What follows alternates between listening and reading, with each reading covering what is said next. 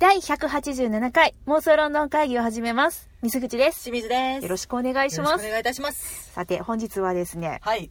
ナショナルシアターライブ、はい in Japan 2018第2弾長いタイトルきますよ。と書いておりますね。えー現代演劇界の巨匠、はい。トム・ストトム・ストッパードさんの出世作、はい。ローゼンクランツとギルデンスターンは死んだ。を見てまいりました。やっぱあかんわこのタイトル笑ってまうわ。笑っちゃうよね。はい、あのーこれはですね、皆様ご存知の、はい。今日なんかおかしいな。皆様ご存知の、はい。ウィリアム・シェイクスピアさんはい。の四大悲劇のうちのですね、はい。ハムレット。ある意味一番有名なんじゃないかしら、今。そうだね、なんか、り一番ポピュラーという気はする。うん。ね、うんシェイクスピアといえば日本ではやっぱりロミジュリかハムレットなのかな？でも、ロミジュリはね、四大悲劇には入っていないので、はい意外なことに。皆さん四大悲劇何かわかりますか？はい、しんちゃん。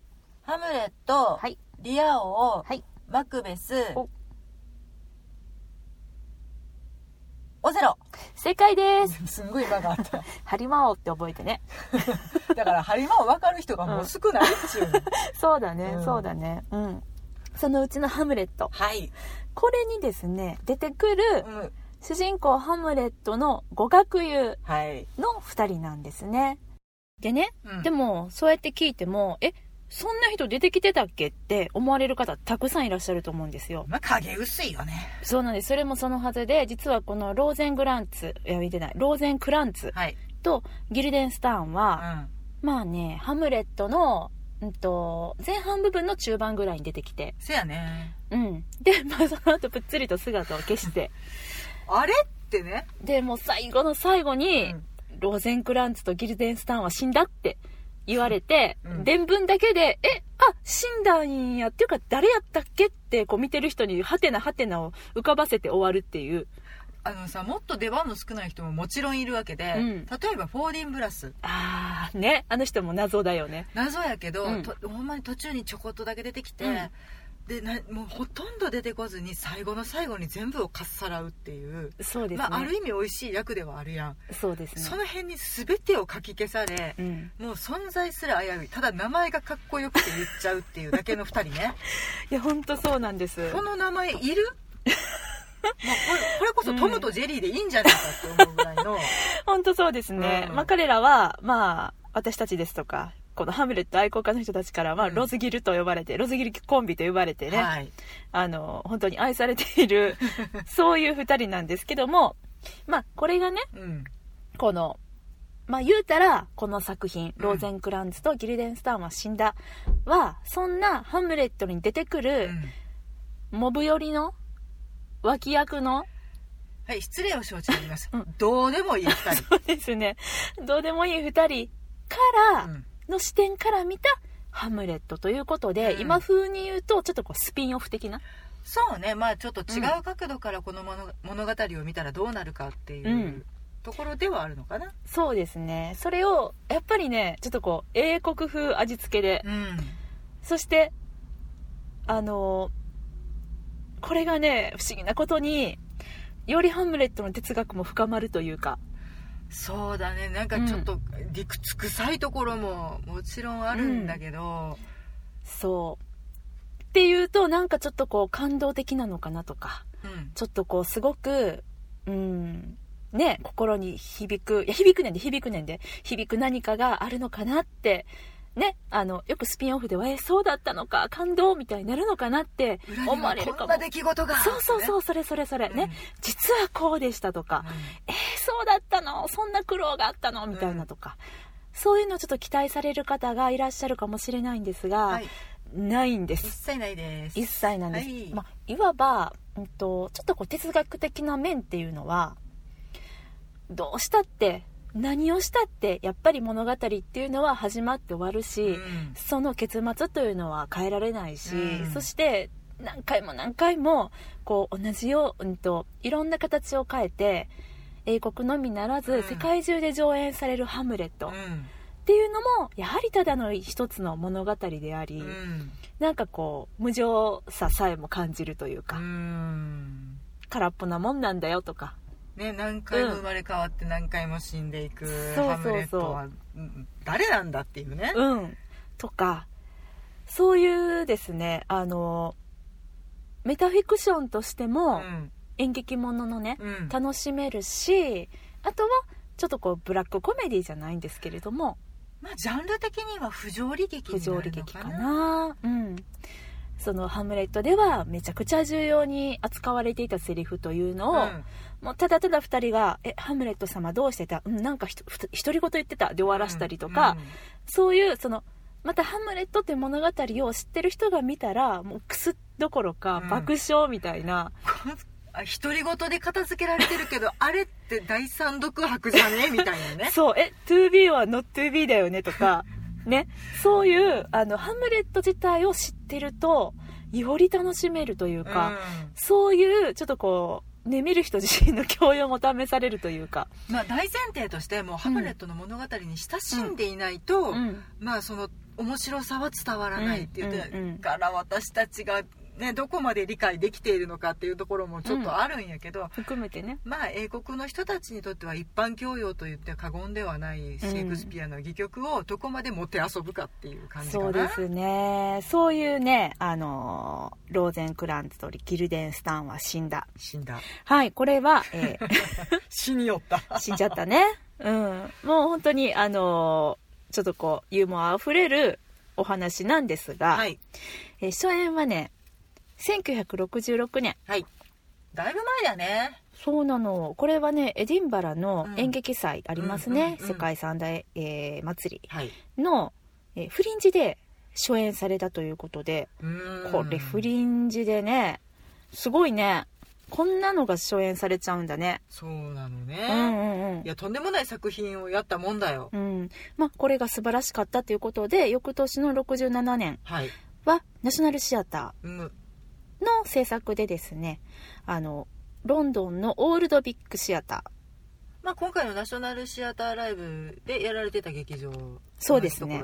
うん、同じところですね。ううんん、そこで、えーまあ、大成功を収めたということですね。はい。うん、すごいね。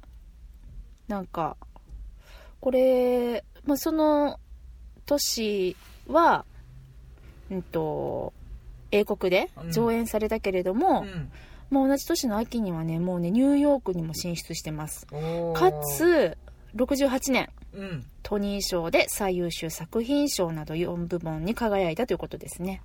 すごいねすごい。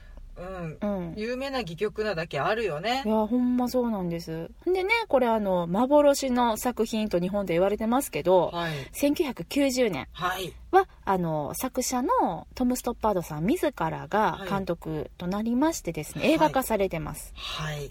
ね、これしんちゃん、見ましたか？うんちゃんと見れてないんだよな。ああのなんというか DVD の壁に阻まれてね環境が悪すぎてあまり見れてないっていう、うん、あの、これはモ、ニョモニョしてるっていうやつですね。モニョチェーンでも見れると思うけど、あの、ゲイリー・オールドマンさんと、はい。どなたでしたっけ？えーと今ふっと名前が消えたほねんまですか？ちょっと調べてくれる、はい。うん。まあえっとまあそうなんですよ。ゲイリー・オールドマンさんがどっちだ？ローゼンクランツ？オアギルデンスタンもうねどっちだっていいんですけどどっちだっていいんだそうなんです。あの本当に。そういうテーマの本だから。そうなんですよ。もうこれねあのちょっとこうなんて言ったらいいのかな。本当にうーんニコイチで扱われるので、うんまあ、その国王自らもどっちがどっちだっけみたいな感じネタにしてしまううん。ぐらいのね。なんか実際間違えて読んだりとかね。そうそうそう。あるんですけれども、はい。そしてこの本作の中でも名前をねもう自分たちでも分からんようになるっていうね。え俺がローゼンクランツだったっけ？あれ俺がギルデンスタンだったっけ？みたいな。紹介します。ローゼンクランツ。いやギルデンスターいやローゼンクランツですみたいな。そうそうそう。あはい出ました、はい。ローゼンクランツがゲイリー・オールドマン、はい。そしてギルデンスターがティム・ロスさん。ティムロスさんでございましたか。はいもうね。うん私はこれはあの予告編うんかなぐらいしか見たことがないですね。あの森の場面で2人が喋ってるっていうとこまあ、だいろがね大体そうだ大けど体森なんですけど、うん。で森から始まるよね。うん。うん。なんかね旅をしながら喋っている2人が大体の描写かな。そうだね。うん。今回はあのローゼンクランツを演じたのが、えー皆様ご存知ハリー・ポッターで大活躍のはい。ダニエル・ラドギラドクリフ君。むはい。そしてギルデンスターを演じたのが、ジョシュア・マグワイア君。くんなの？さん。ダニエル・ラドグリフ君って言ったから、うんちょっと君に合わせてみようかなって思っただけ。おおうん。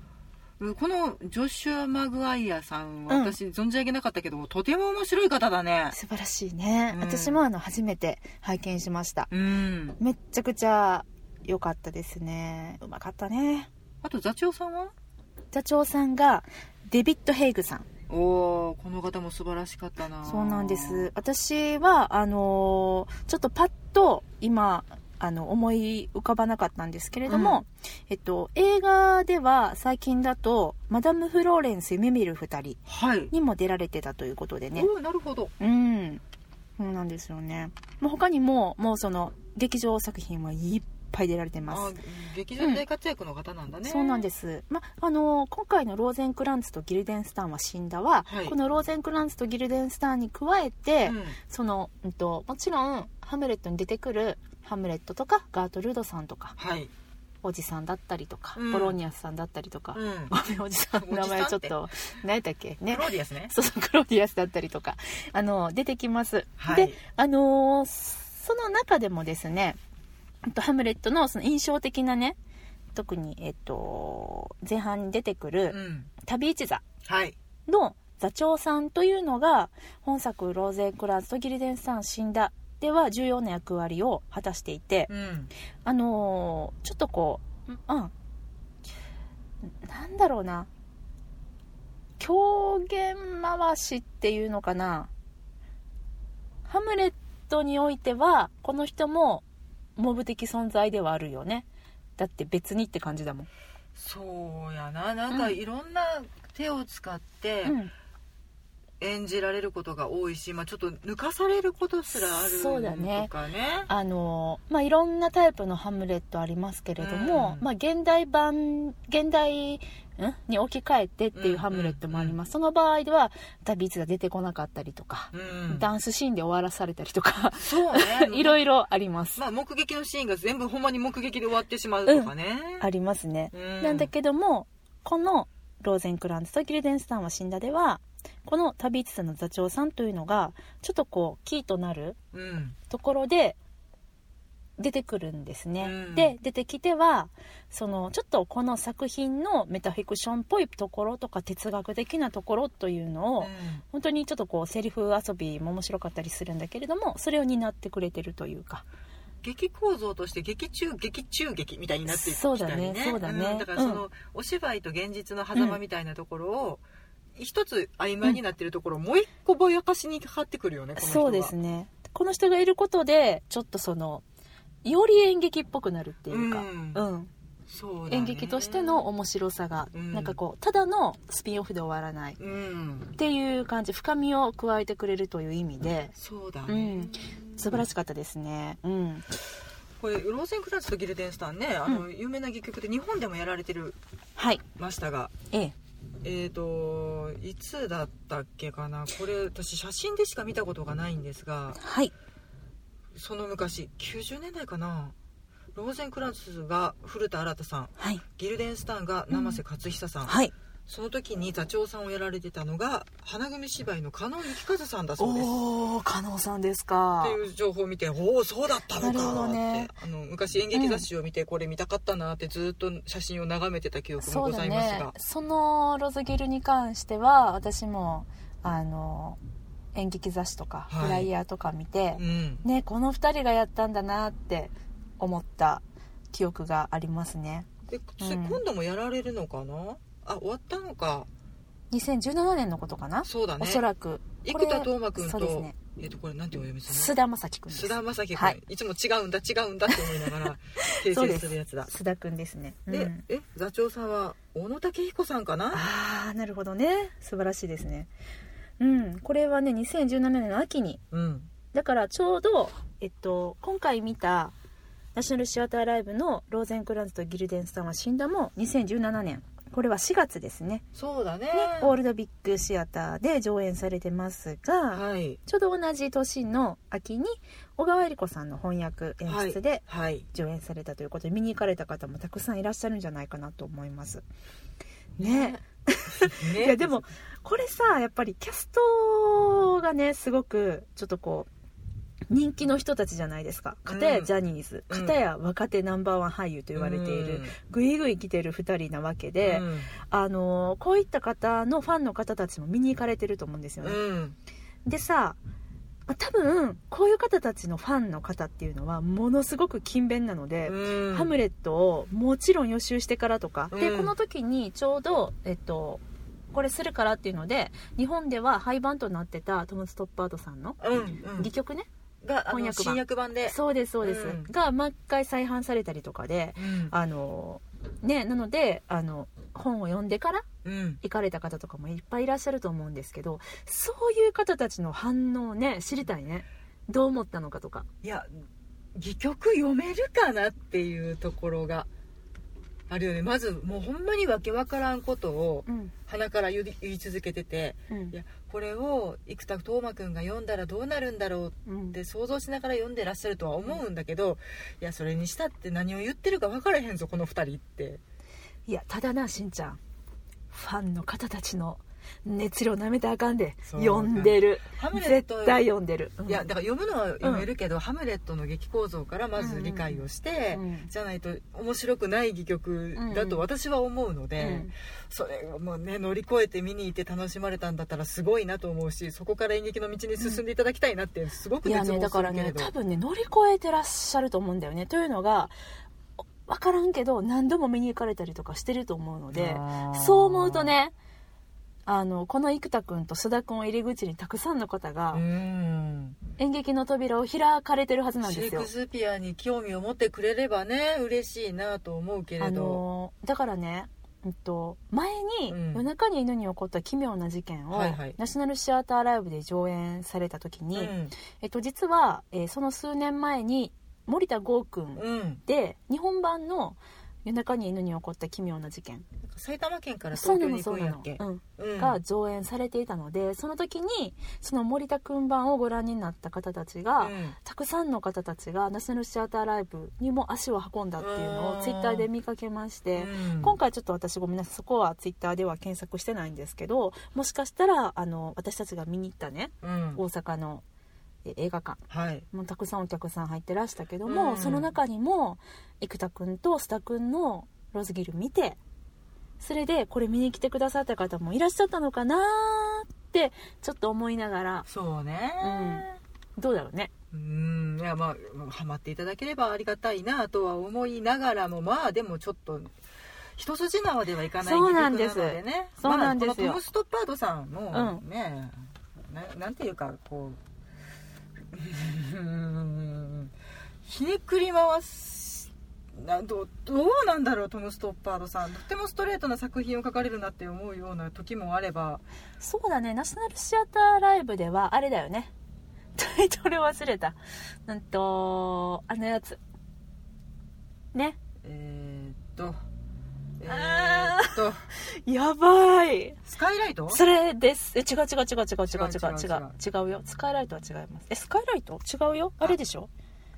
あのーあれやん。もう急にあの2人がスマホを開き出す。わかっうんとね。えっ、ー、とねえっ、ー、とねあれだ。絵面は浮かんでるんだよ私もね絵面浮かんでんねん。絵面は浮かんでるんだよ。あのピコピコするやつ。そうだよ。脳がどうこういうやつ。そうそうそう。ディープブルーシーじゃなくてえー、っと。とこれで見たらいいのかな？になってるかな？載ってるんじゃないかな。トム・ストッパードさんはですね。はい出ました、ハードプロブレムです。それです。それだったんです。うん。うん。いやあれもわけわからんかったけどでもそうだね、うん、なんか根底ではシンプルなんじゃないのかなとかいろいろ考えてみたりはしたけれど。そうなんだよね。なんかあのハードプロブレムはそのまあ人々のねほんまに思いとか感情とかうん。そういったものをその論理的にうん。ねいろんな形で言葉にして表現したっていうあのそういう作品で。うん。かつこのローゼングランツとギルデンスタンは診断に関しては、うん、と演劇そのものであったりとか、うん。物語っていうものの普遍性だったりとか、そうだね。あのももちろんそのシェイクスピアそのものだったりとか、うん。っていうところを彼なりに立ち上げたっていうね。そういう作品だなというふうには思います、ま、ちなみにやっぱりねあの私はトム・ストッパードさんとの初めての出会いは、うん。映画の「恋に落ちたシェイクスピア」うん。なんですけど、これは全然難しくないよ、いやだからそれをシェイクスピアという同じテーマでうん、恋に落ちたシェイクスピアはもう本当に純粋な恋物語というか、リアルにロミオとジュリエットをやっている2人、うんうんうん。そうだね。もうあのあれがシェイクスピアの実話だったんじゃないかみたいなうん。うん。解釈の仕方でうん描かれた、とても純粋な、うん。とてもシンプルな物語だった。あれを書いた人がうん同じシェイクスピアを書いてこれになるのはなぜなんだっていうね。いやいやでもこれはやっぱり同じライン上には並んでると思うんだよね。うん。そうだから本当に根底にはシンプルなものが流れてるんだろうなとかそれを、うん。まあなんというか英国的というのか、うんうんうんうん。なんというのか。そうなんですよね。すごく英国的なんだよね、うん。これねハリウッドっていうかアメリカの人たちがこういう形で、まあうんと、ハムレットではなくてなんだろうなアメリカで有名な物語とかって何かな？それこそあれじゃないの、うん。欲望という名の電車と あかそれか。うんうんうんうん。うんだからねちょっとモブが出てくるやつで有名なお話というのがパッと思い浮かばないんですけど。西部劇とかか？あ違うわ。あれじゃない？あのさゴッサムシティのことじゃない？バットマンののさスピンオフとかあるじゃない？っていうかあのマーベルじゃない？そういうことか、うん。ああやってな物語が連鎖していくみたいな感じになるんかな。えっとだからそのさバットマンだったりとか、まあ、スパイダーマンだったりとか、うん。そういう、えっと、超有名な物語があるとして、うん。そのうちの一人から見た話はどうなるかっていうのを、うん。もしハリウッドで描かれたとしたら、うん。やっぱりこんななんかこうひねくれた感じのブラックユーモアにならずきっとちょっとこうあそうだったのかとか実はとかこの裏でこんなことが行われていてっていうドキドキハラハラしかもちょっと時々ほろりみたいなそういう感じになると思うよね。でリンクを楽しむみたいなね。そうそうそう。でしかも別にそれ悪いって言ってるんじゃなくって、うん。それをまああのあくまで私たちが思う、うん。この純ジャパニーズな私たちがちょっと想像するアメリカ的スピンオフだとしたら、うん。このローゼンクランツとギルデンスターンは死んだは、はい。とても英国的スピンオフなわけで、うん。モブ視点から描くシェイクスピアハムレット。はい。かつそこにも哲学が詰め込まれてるぜみたいな。でも笑っちゃおうねこんなの笑けるよね面白いはははみたいな。うん。ちょっとこねシェイクスピアもさ終わりよければ全てよしとかじゃないけど、うん。ちょっとこうカラッとしてるっていうかえそんだけジメジメジメジメしたものを書いといて、うん。えそんな終わりみたいなところがあったりするんだけどもそうね。うん。これにもやっぱりその英国的精神シェイクスピア的精神というのが培われててうん。まあ、うん。その英国の文化です。400年間演じ続けられてきて、しかももうその最初がさうん。雑記作家が書いていて、うん多分ローゼンクランツとギルデンスタンっぽい人がいたんだよね。よ。く似た2人とか、うん。だって同じような役他の舞台でも出てくるんだもんね、うん、なんかニコイチの役がお得意な、うん。とても息の合った2人がいてとかっていうのを大前提に書いてて、うん。でそれをもう形を変えて人を変えて演じ続けてきて、うん。でもそれってすごいその役者さんの技量によるというか、うんうんうん。その2人がすごく愛嬌を持っててこの2人がうん。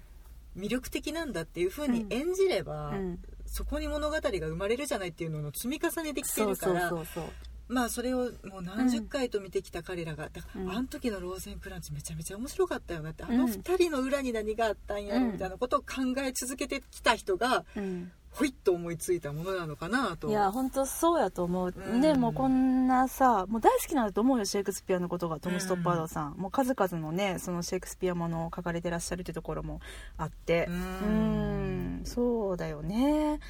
あのツイッターでねいろんな感想を私読んでた時にすごい面白いなと思ったのが、このナショナルシアターライブうん。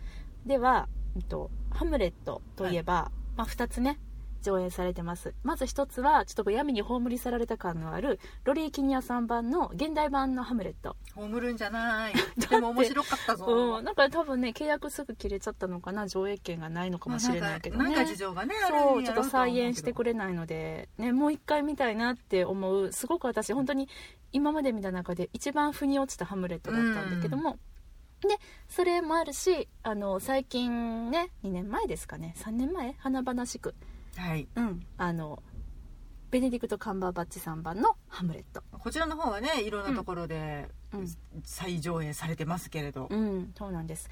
でねあの実はこの「ローゼンクランツとギルデンスタンは死んだ」が上演されてた時に真裏で同じタイミングでうん。行われていた「ハムレット」がございました、はい、しんちゃんも記憶に新しいと思います。私たちは見てないですけれども、うん、あれかな、はい、誰3番でしょうか？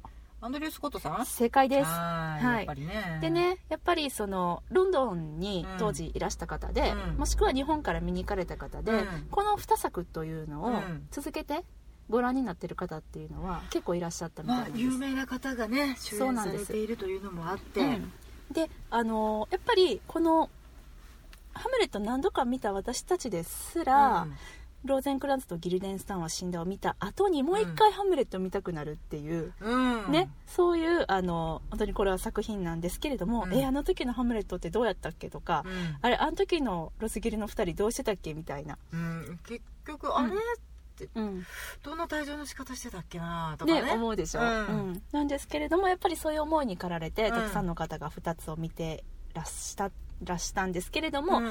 あのー感想でよくあったので面白かったのが実はその同時期に上映されていたい。アンドリュー・スコットさん版の「ハムレット」にうん。出てきていたロズギルよりも、うん。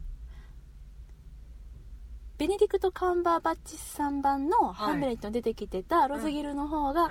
今回のこのダニエル・ラドクリフ君とジョシュア・マグワイアさんのロズギルあにー近いって。あでもその印象はちょっとある。うん。ね。髪型のせいかなと思ったりもしてたけど、ちょっとなんかお気楽な感じで、ね。ちょっとあのまあ原作に脚本に忠実なのかな。あのよく見る感じのええ加減な人。そうそうよく見る感じのうん。ロズギル、うん、ノリで来ちゃったみたいな人ね。うんうんうん。でノリでついてこうとしてノリで死んじゃったみたいな感じかな、どんだけ乗るねん、なんか2人でなんか掛け合いが、うん、まあ心地よいテンポで、うん。うんタンタンタンタンと進んでって、うん。なんかあれよあれよと巻き込まれちゃう2人うん。まあおまぬけなね2人といそうところではあるんですけれども、うん。